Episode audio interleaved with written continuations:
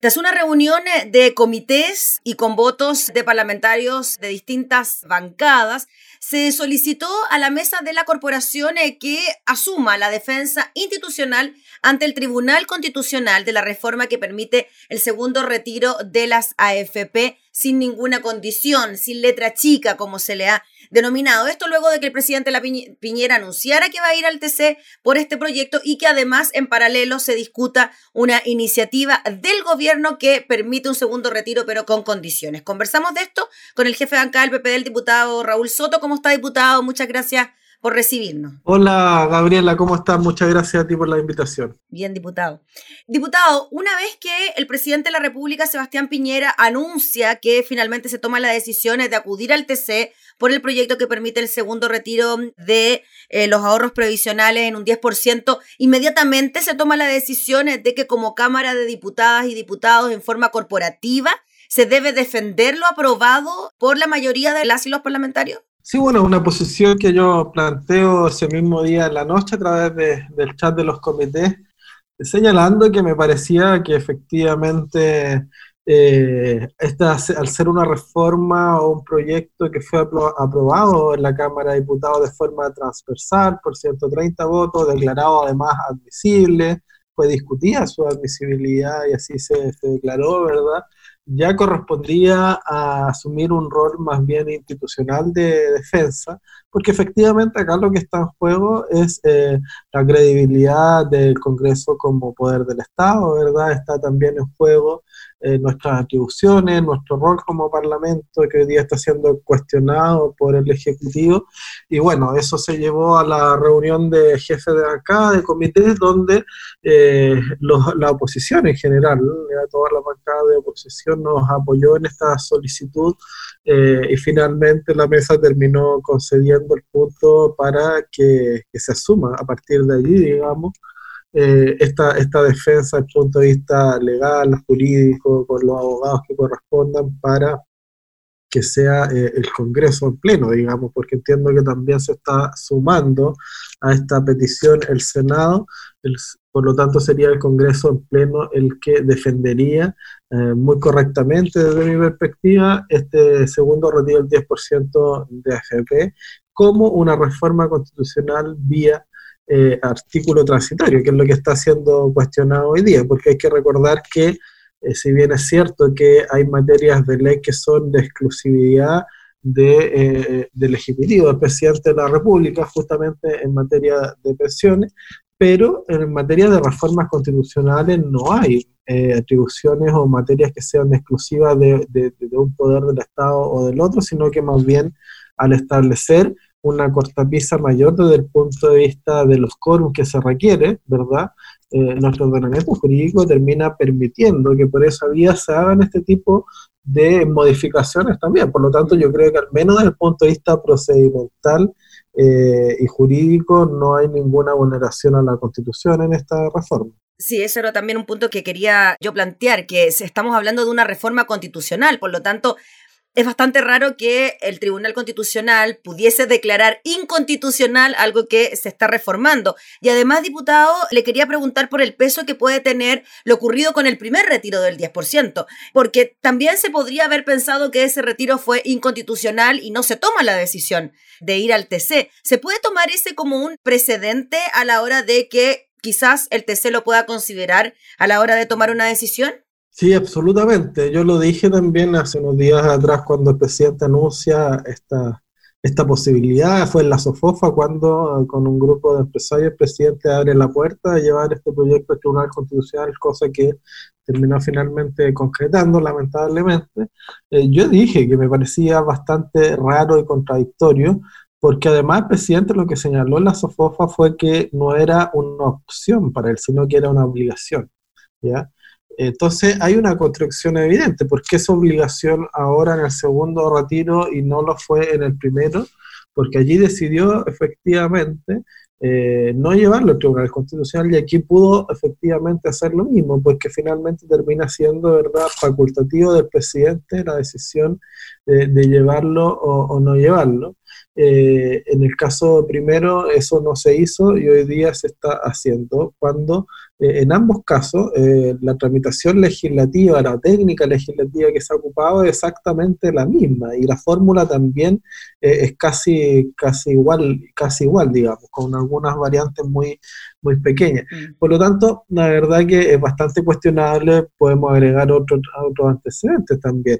¿Por qué el presidente Piñera lleva el retiro del 10% de FP2 al Tribunal Constitucional y no está llevando, por ejemplo, la reforma que permite el retiro para enfermos terminales o la reforma de retiro o retención forzosa para pensiones de alimentos? Si también en esos casos, ¿verdad? Se trata de temas eh, que son atribución legislativa del presidente de la República que se están ocupando también.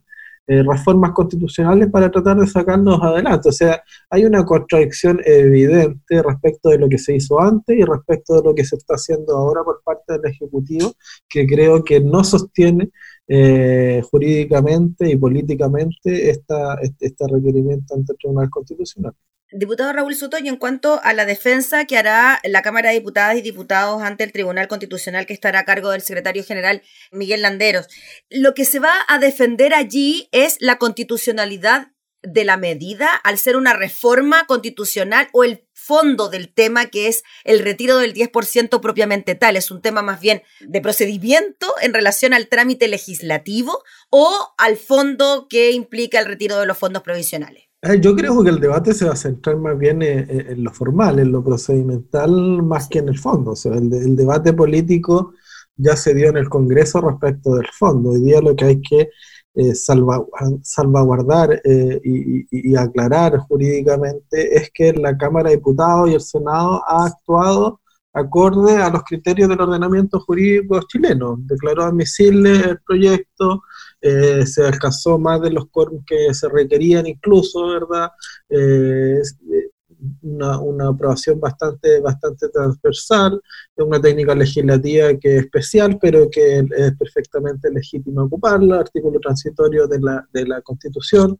no nos parece que sea un tema en definitiva cuestionable, porque si, si el Tribunal Constitucional llegara a conceder un, un argumento jurídico tan, tan estirado, tan, tan, tan forzado como el que está planteando el, gobierno, cosa que la verdad no creo que llegue a ser, eh, significaría que el día de mañana eh, no podríamos hacer ninguna reforma constitucional prácticamente, porque eh, se, se, vería limitado nuestro poder constituyente derivado, ¿verdad? Porque finalmente tú todas esas reformas constitucionales las podrías limitar vía eh, vinculación a, alguna, algún tipo de, atribución que está dentro de la misma constitución, ¿ya? Y eso evidentemente que, es cuestionable. Diputado Raúl Soto, y en cuanto a este proyecto alternativo eh, que presentó el gobierno, que también permite un 10%, pero con condiciones como impuestos sobre ciertos salarios, la obligación de devolver mediante en aumento de la cotización entre otras cosas, y también que la plata no llegue en forma inmediata, ¿no? Como ocurrió con el primer retiro, sino que hay que esperar un tiempo.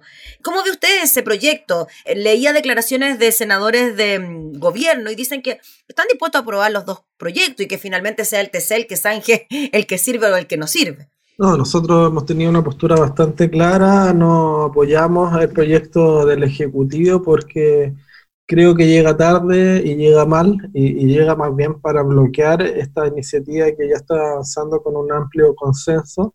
Eh, es más bien una estrategia política legislativa del gobierno para tratar de echar abajo el segundo retiro sin letras chicas.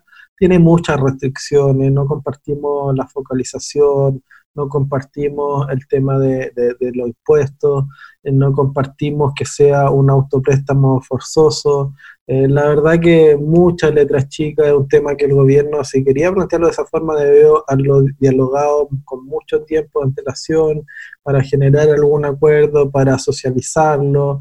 Eh, y a esta altura yo creo que es prácticamente impresentable que eso, que eso avance.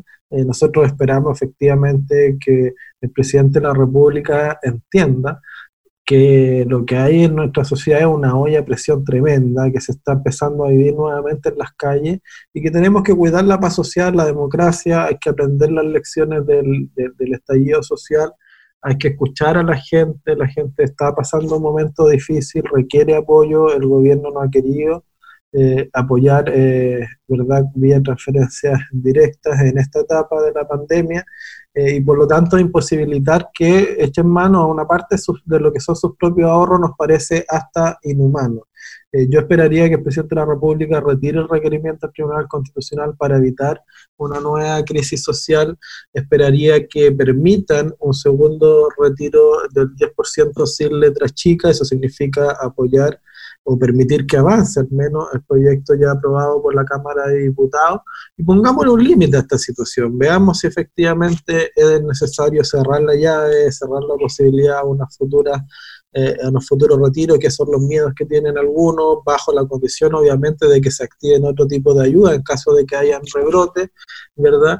Eh, pero, pero yo creo que esto hay que permitirlo, esto ya se instaló, la gente está esperanzada con la liberación de estos recursos antes de Navidad, que es lo que se ha dicho públicamente, y nosotros esperamos que el gobierno no sea eh, el Grinch que impida que la gente tenga estos recursos antes de Navidad. Diputado, y en cuanto a, mm, posibilidades que han surgido desde el mismo Congreso por parte de la oposición, como acusar constitucionalmente al presidente de la República por estar de alguna manera, comillas, incitando al caos social, haciendo esta presentación al Tribunal Constitucional, exaltando los ánimos, o que incluso han habido ciertas sugerencias que tienen que ver con adelantar los procesos eleccionarios, tanto el presidente de la República como del mismo Congreso. ¿Cómo ve usted esas opciones? Yo creo que siempre hay que agotar las vías institucionales antes de recurrir a, posiciones un poco más, más radicales, sobre todo en estos escenarios que estamos, que estamos viviendo. Yo lo que esperaría, insisto, es que, es que el gobierno entre razón, que, que retire el requerimiento, que traten de allanar algún tipo, algún tipo de acuerdo para permitir el segundo retiro sin letras chicas, que eso permita calmar un poquito también eh, esta, esta, nueva explosión social que está empezando a, germinar en, nuestra sociedad.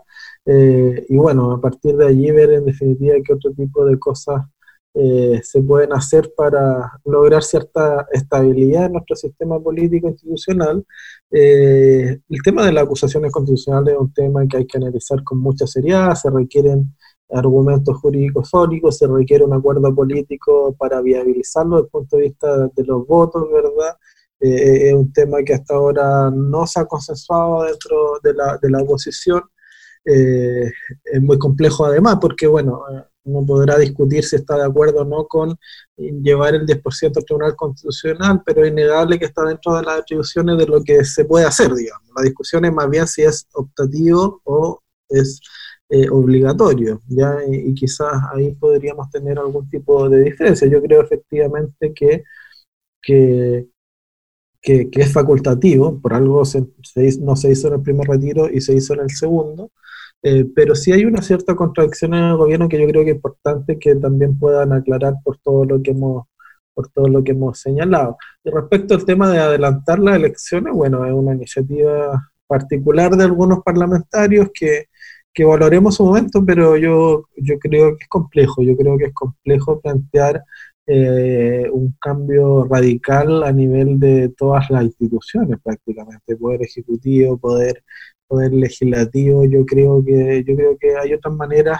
em, de, avanzar desde el punto de vista de generar condiciones de credibilidad, de legitimidad ciudadana, eh, que no necesariamente impliquen aquella posibilidad. Muy bien, pues diputado Raúl Soto, le agradecemos enormemente por el contacto y estaremos atentos a lo que pueda ocurrir entonces con las determinaciones del gobierno y las acciones por parte de la Cámara frente a este segundo retiro. Que esté muy bien. Muy bien, pues muchas gracias, que esté bien. Gracias, chao. chao. El diputado Raúl Soto, jefe de bancada del PPD, hablando entonces sobre esta determinación por parte de la mesa de la corporación de hacerse presentes los alegatos en el TC por el segundo retiro del 10%.